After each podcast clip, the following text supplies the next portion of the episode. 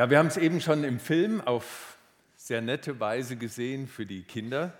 Wir erinnern uns nochmal, wie das war nach Ostern. Jesus bei seinen Leuten nach Ostern als der Auferstandene.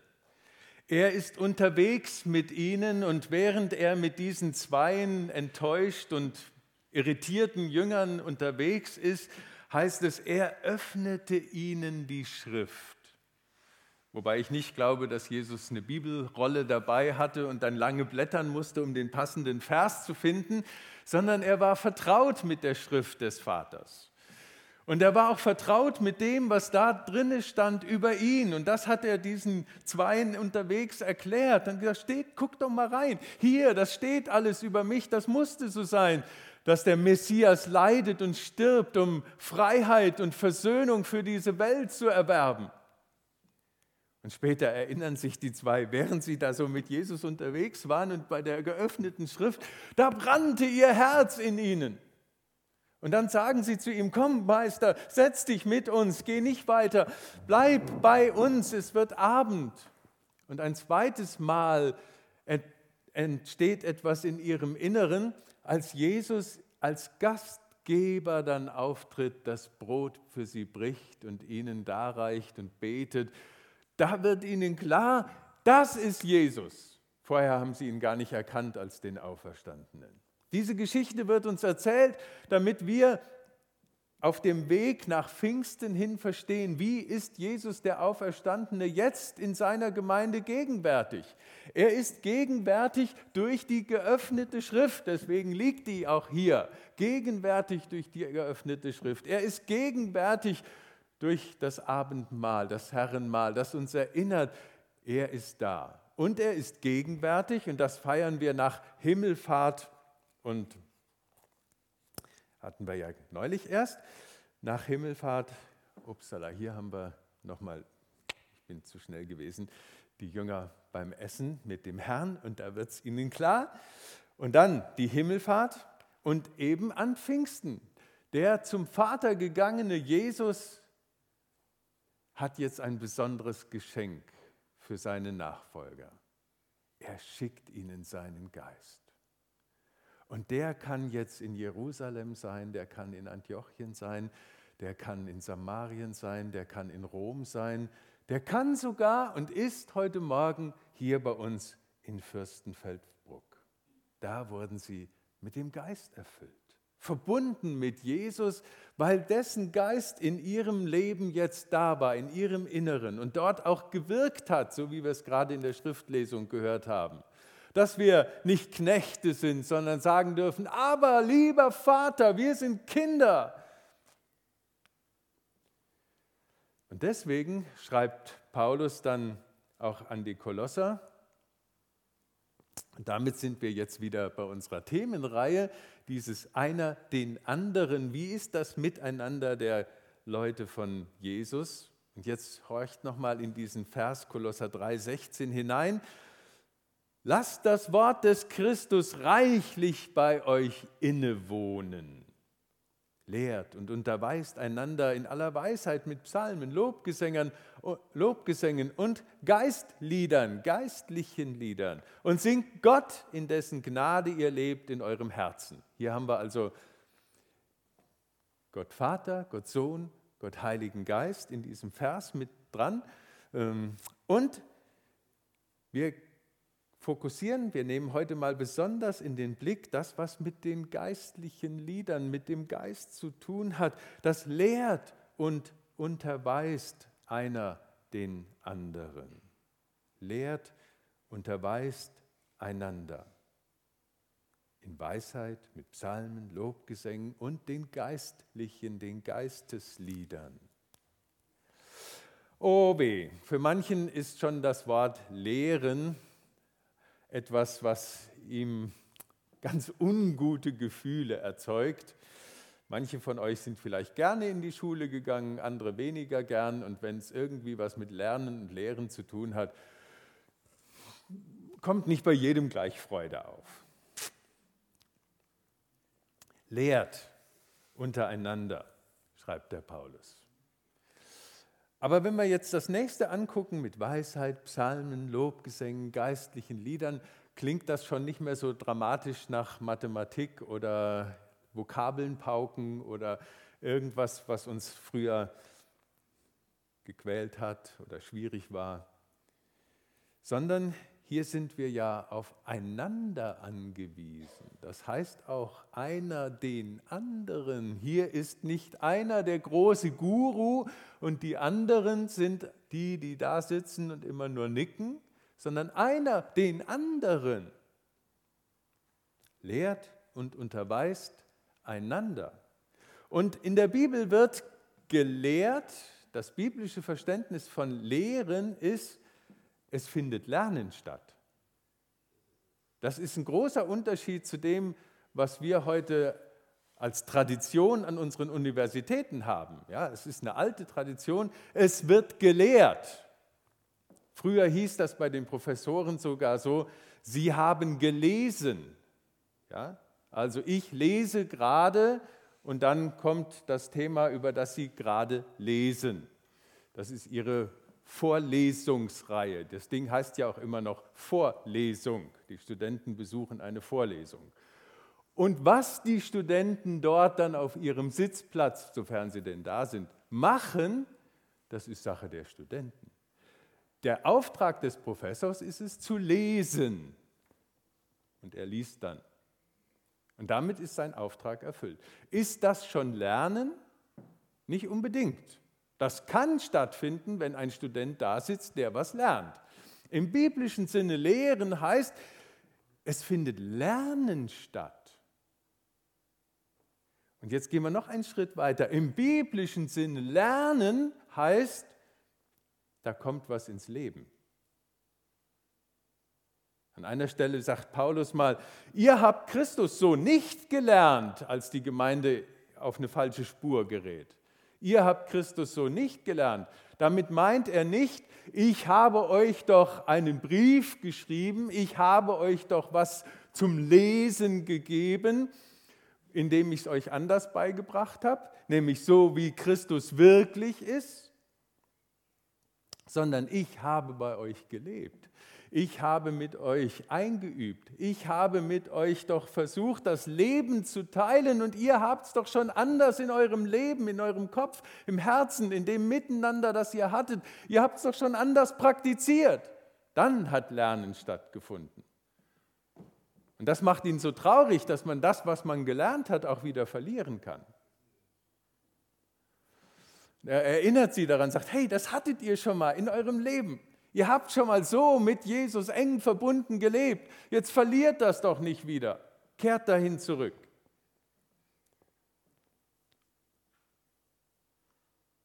Wie kann man beten lernen?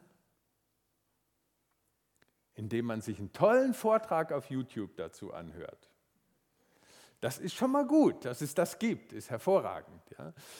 Und wenn ich den mit offenem Herzen aufnehme, dann bin ich auch schon auf einem guten Weg. Aber kann ich sagen, ich habe beten gelernt, wenn ich gar nicht bete? Nein. Ja? Es kommt ins Leben hinein. Dann hat Lernen wirklich stattgefunden. Also, wenn Paulus hier schreibt, lernt miteinander, einer von dem anderen, dann geht es auch darum, dass im Miteinander der Jesusleute eine Kultur des Lernens da ist. Und eine Kultur, die dann ins Leben hineinführt. Eine Kultur des Lernens. Und wir können uns fragen, in unserem Miteinander hier, was kann ich denn lernen? Will ich überhaupt noch was lernen oder bin ich eigentlich so sehr zufrieden mit all dem, was ich habe und wie ich bin und wie mein Leben gerade ist und eigentlich brauche ich doch gar nichts lernen. Dann brauche ich auch die anderen ja nicht, ja? Ich und Jesus und Jesus und ich und schon ist gut. Habe ich noch was zu lernen? Oh. Nein? Oder doch? Was kann ich lernen? Von wem kann ich es lernen hier in unserer Gemeinde? Wie kann ich es lernen? Ich habe von einem von euch eine Mail bekommen und gespürt, da ist jemand am Lernen für sich, wie jetzt Glauben in einer bestimmten Situation, in einer bestimmten Zeit Gestalt gewinnt, wie das klappt, wie kann ich das jetzt durchhalten, da jetzt mit Jesus zu leben. leben. Und ich habe für mich gespürt, das möchte ich auch lernen, da möchte ich dran sein, da möchte ich was mitbekommen, das möchte ich gerne auch mit, für mich mitbekommen. Und das geht nicht, wenn ich mich nebendran setze und abwarte und dann irgendwann mal sage, ah, wie war es eigentlich, sondern das geht, wenn ich mit dem anderen Leben teile.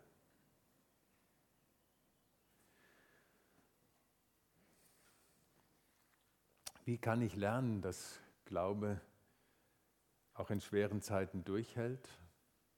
Ich gehe an die Seite von Menschen, die durch schwere Zeiten im Glauben durchgehen. Wie kann ich lernen, dass es auch eine Freude gibt, die auch im Leid da ist? Ich bin bei Menschen, die leiden und die von Jesus her Freude empfangen. Wie kann ich lernen? Was ist für euch dran zu lernen?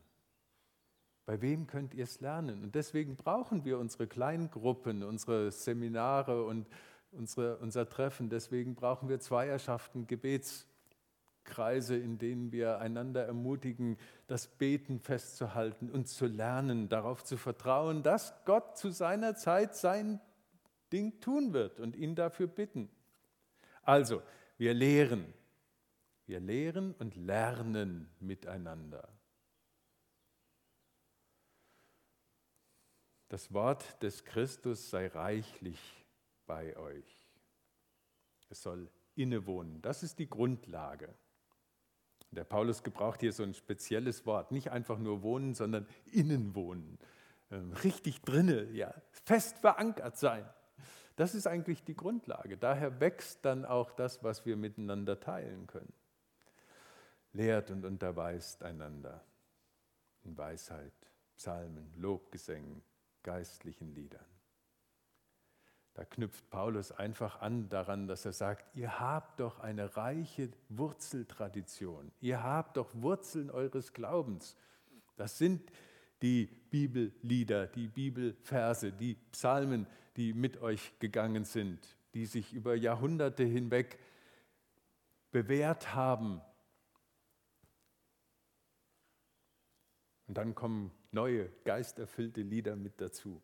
Singt Gott, in dessen Gnade ihr steht oder in dessen Gnade ihr lebt in eurem Herzen. Das ist der Modus, in dem wir einander unterweisen. Ja? Ähm, helfen, lernen miteinander.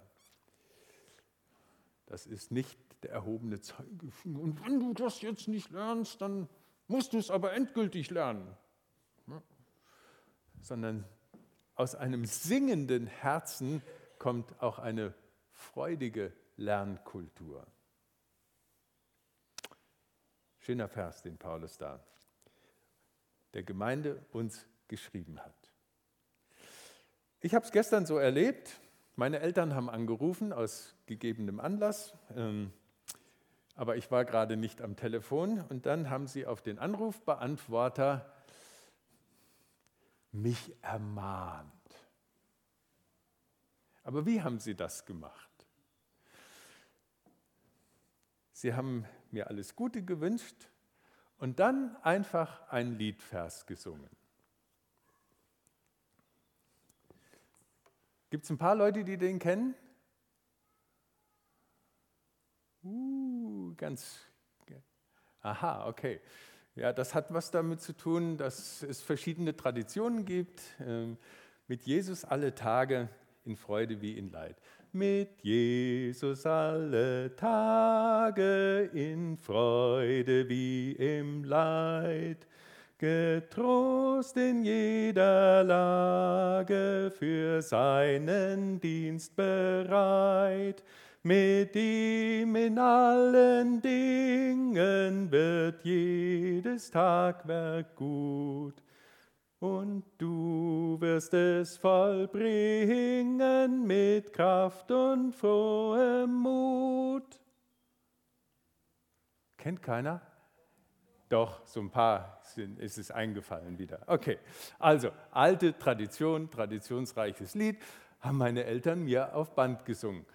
Sie hätten mir auch eine Ermahnungsrede halten können. Ja, aus so vielen Jahren Diensterfahrungen heraus. Ei Junge, du musst schon jeden Tag mit Jesus unterwegs sein, ja? Und beginn deinen Tag und denk dran und mach und tu und du weißt doch, so sollte es eigentlich sein und als Pastor gleich zweimal. Aber sie haben mir aus großer Freude und mit viel Liebe ein Liedvers gesungen. Lehrt und unterweist einander. Ja, wie gelingt ein lebenslanges Leben mit Jesus? Da höre ich auf die, die noch etwas weiter sind als ich, wie zum Beispiel meine Eltern. Und dann bekomme ich so einen Vers und lerne. Miteinander zu lernen ist eine ganz große Chance. Und da können wir gut miteinander reden. Da braucht es das Gespräch, da braucht es das Seite an Seite sein. Im Miteinander gibt es aber nicht nur die Chancen, es gibt auch die Gefahren. Und in unserer kleinen Miniserie über das Miteinander der Christen haben wir gesagt, wir gucken einen Vers an, der sagt, was sollen wir tun? Und einen Vers gucken wir an, der uns sagt, was sollen wir möglichst nicht tun? Denn auch davon spricht das Neue Testament. Einander schlecht machen sollen wir möglichst nicht. Jakobus 4, Vers 11. Verleumdet einander nicht. Alle können sich entspannen, tun wir ja nicht, oder? Anderen verleumden, nein, kommt überhaupt nicht in den Sinn. Sowas macht man nicht. Hm, lasst uns mal ein bisschen drüber nachdenken, was dieses Wort verleumden eigentlich bedeutet. Können wir dafür ein paar andere Worte finden? Ähm, wie könnte man das Verleumden noch sagen? nicht schlecht reden. Die Unwahrheit sagen übereinander, ja, über den.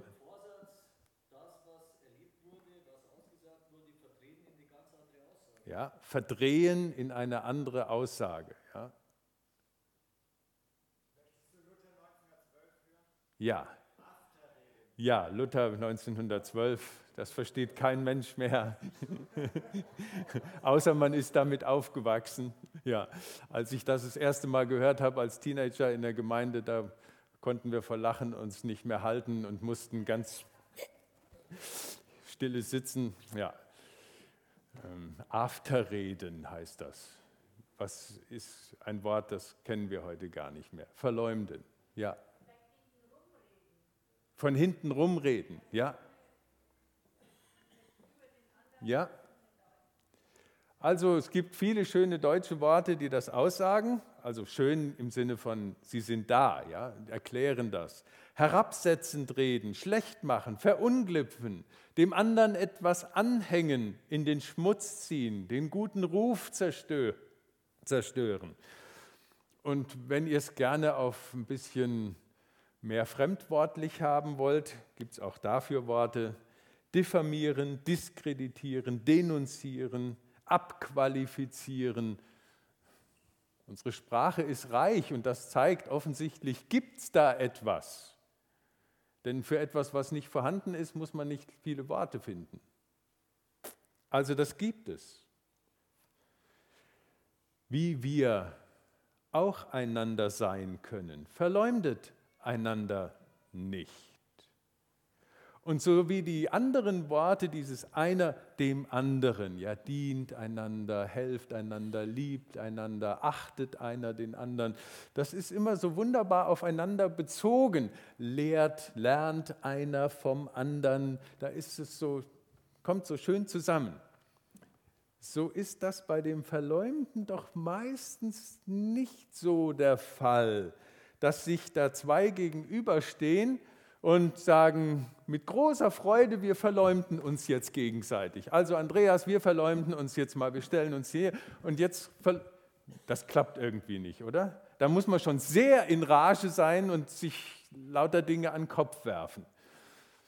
Das geschieht jetzt, Gott sei Dank, so häufig nicht zwischen uns. Das bedeutet also, das Verleumden findet weniger im Eins zu eins statt, sondern da braucht es noch ein paar andere. Da braucht es eben das Miteinander einer Gemeinde, einer Gruppe. Da müssen andere mit da sein. Verleumdet einander nicht. Da müssen welche dazwischen stehen, zu denen ich das sagen kann. So, und jetzt habe ich überlegt, jetzt kann ich irgendein Beispiel, irgendwas oder von irgendwo erzählen. Wir machen das jetzt mal praktisch. Ja, Helmut, kommst mal hier vor. Der wusste bis jetzt noch nichts davon. Ähm, und du brauchst nur hier sitzen. Du brauchst nur ganz entspannt. Du hast den entspanntesten Teil. Du brauchst hier. Ein, ja, natürlich. Ähm, ich werde jetzt der Verleumder sein. Ja. Und ihr braucht einfach nur da zu sein und mal beobachten, was in euch vorgeht. Ah, ihr habt gerade darüber gesprochen, dass wir unseren Saal renovieren wollen, da drüben, das Gemeindecafé, ja? Ja, schön. Also ich finde das auch, wir sollten das unbedingt machen. Es ist halt leider mit dem Geld ein bisschen knapp. Ähm, und ich denke, wenn der Helmut, wenn der einfach ein bisschen mehr geben würde, ähm, der, ich, ich denke, der könnte das bestimmt schon noch, oder? Was, also, dann könnten wir das auch wirklich packen miteinander. Okay? Ah, ja, ihr habt gerade darüber gesprochen, über die Gemeindeleitung, gell? Ja. Ja, doch, wir sind eigentlich eine ganz gute Gruppe. Ähm, und klar, der Helmut ist ein Macher, ja. Ich meine, sonst wärst du nicht ein selbstständiger Unternehmer, ja. Und der macht das auch, ja, macht das natürlich, macht, also ähm, er macht das, macht spielt da sicherlich eine Rolle. Also sonst mache ich ja nicht ein Unternehmen und habe Mitarbeiter, wenn ich nicht auch ein bisschen Macht ausüben will. Das geht ja gar nicht anders. Also mit Macht hat das ja auch was zu tun, nicht wahr? Nein, nein, nein, nein.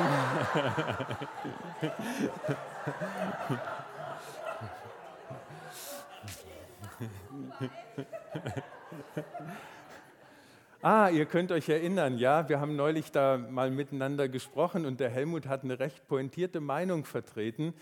Ähm, ja, das macht er manchmal so, dass er da sehr deutlich seine Meinung sagt. Und ganz ehrlich, ich finde ja auch, also er hätte das schon noch mal überdenken sollen und eigentlich geistlich sich noch mal prüfen sollen. Und vielleicht war das nicht so ganz geistlich, was er da von sich gegeben hat, oder? So, jetzt reicht's. Vielen Dank, mein Bruder Hilner.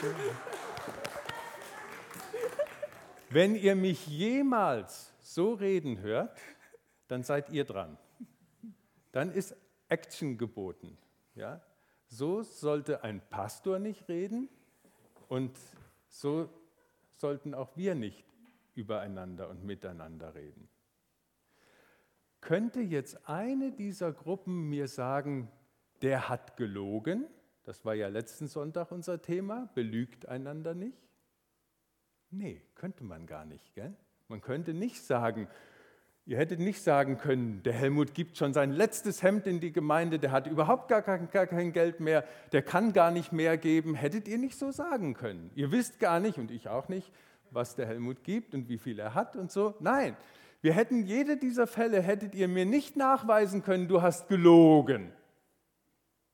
Aber habe ich verleumdet, den anderen herabgesetzt, den anderen in seinem Ruf beschädigt, eine Spur hinterlassen in eurem Herzen, in euren Köpfen, der ihr nachgehen könnt und wenn das anfängt zu wachsen, Was wird dann aus, unserer, aus unserem Miteinander?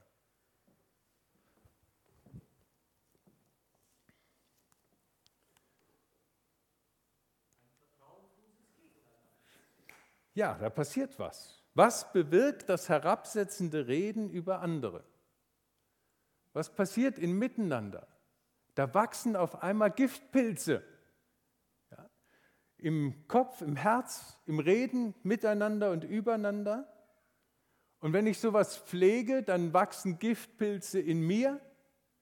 Und wenn ich das in die Gemeinde hineintrage, in das Miteinander von uns, dann macht das auch was mit dem Betroffenen. Auf einmal fühlt der sich nicht mehr wohl, weil er wird ja dann von der Seite angeschaut. Ja? Hm, der, der gibt nicht wirklich genug.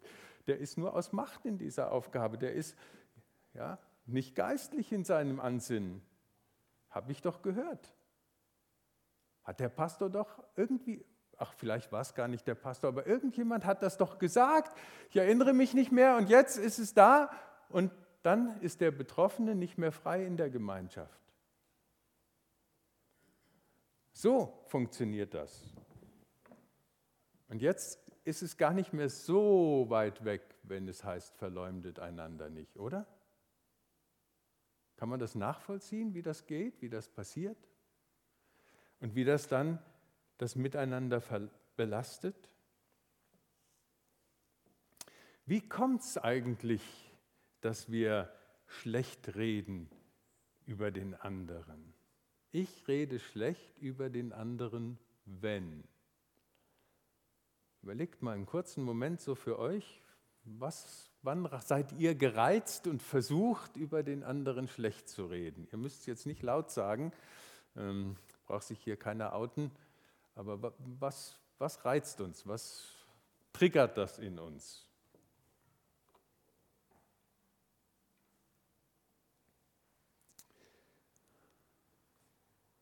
Mir sind drei Dinge eingefallen,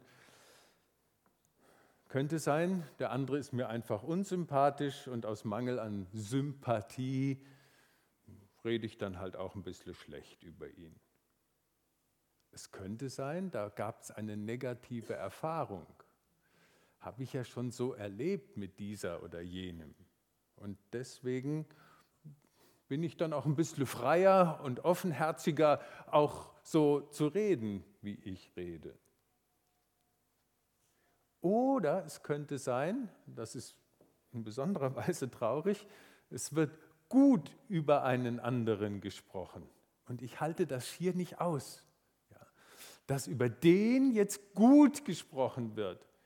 Die sollen doch gut über mich denken, die sollen doch gut über mich reden und nicht über den da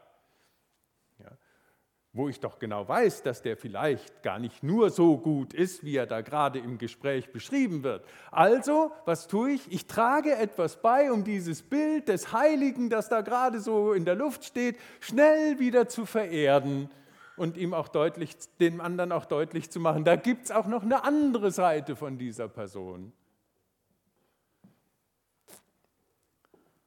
Also das ist so, was mir gerade eingefallen war wenn es darum geht, wie komme ich dazu zu verleumden. Verleumdet einander nicht.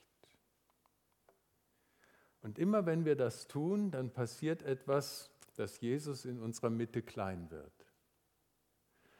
Dass Jesus und sein Geist betrübt wird. Da schreibt der Paulus mal, betrübt den Heiligen Geist nicht. Ja? Wenn wir sowas machen, dann fängt das an, da trüben wir den Geist Gottes in uns ein. Den vernebeln wir. Wir können ihn nicht mehr klar sehen, nicht mehr klar hören, nicht mehr wahrnehmen. Deswegen verleumdet einander nicht. Das heißt jetzt nicht, dass niemand mehr über jemand anders reden darf. Das geht gar nicht anders, aber hier sind so ein paar Filterfragen. Ist es notwendig? Es ist notwendig, dass Jungschar-Mitarbeiter über ihre Jungschar-Kids reden. Das BU-Team darüber redet, wie geht es mit unseren BU-Lern? Ja? Wie haben wir diese und jene Situation wahrgenommen? Da war es schwierig, was hätten wir besser machen können? Es ist notwendig, dass eine Gemeindeleitung über die Gemeindemitglieder redet. Ja, das ist unser Auftrag, das ist notwendig. Und wenn wir es nicht mehr tun würden, wir sagen, wir reden doch nicht über irgendwie über euch. Nein, doch, das tun wir. Wir reden über euch in unseren Gemeindeleitungssitzungen. Das ist unser Auftrag. Es ist notwendig. Ist es hilfreich, was wir von uns geben? Hilft es der Gemeinschaft, dem anderen? Was ist mein Ziel? Was ist meine Motivation, wenn ich über andere rede? Möchte ich das, was Jesus in ihnen tut, fördern, groß machen, aufbauen, entwickeln?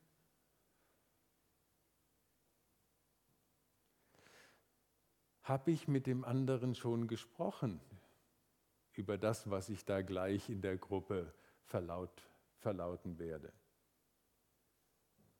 Ist das etwas, was ich genauso sagen würde, wenn er gerade neben mir stehen würde?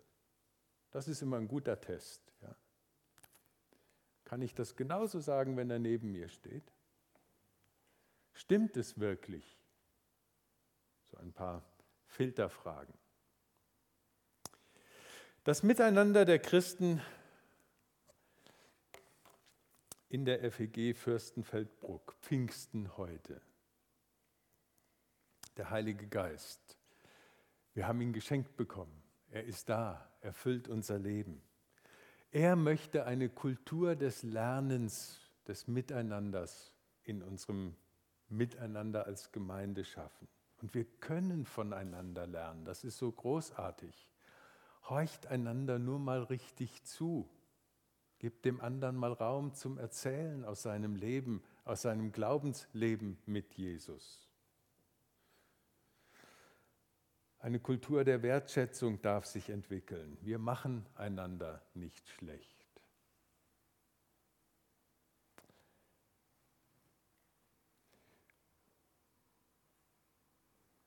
Das gilt für unser Innenleben, wo Jesus in unserer Gemeinschaft ist.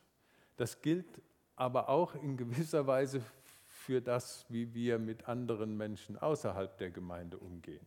Denn einander verleumden tut auch in der Familie nicht gut, das tut in einer Nachbarschaft nicht gut, am Arbeitsplatz nicht gut.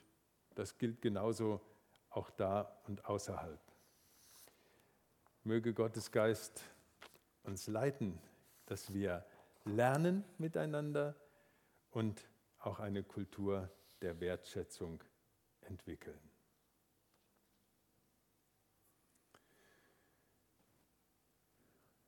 So leuchtet dann das Licht der Liebe Gottes in dieser Welt auf. So können wir einen Beitrag leisten, dass wir offen sind, Gottes Geist uns füllen kann und auch in diesem Land etwas bewegen kann. Lasst uns darum singen, Herr, das Licht deiner Liebe leuchtet auf.